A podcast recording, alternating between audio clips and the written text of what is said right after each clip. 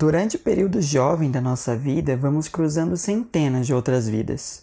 Tem as festas, os shows, os beijos de momento, o sexo casual. Eu sempre tive problema com isso. Isso me deixava tão mal. Porque tudo tinha que ser tão profundo comigo?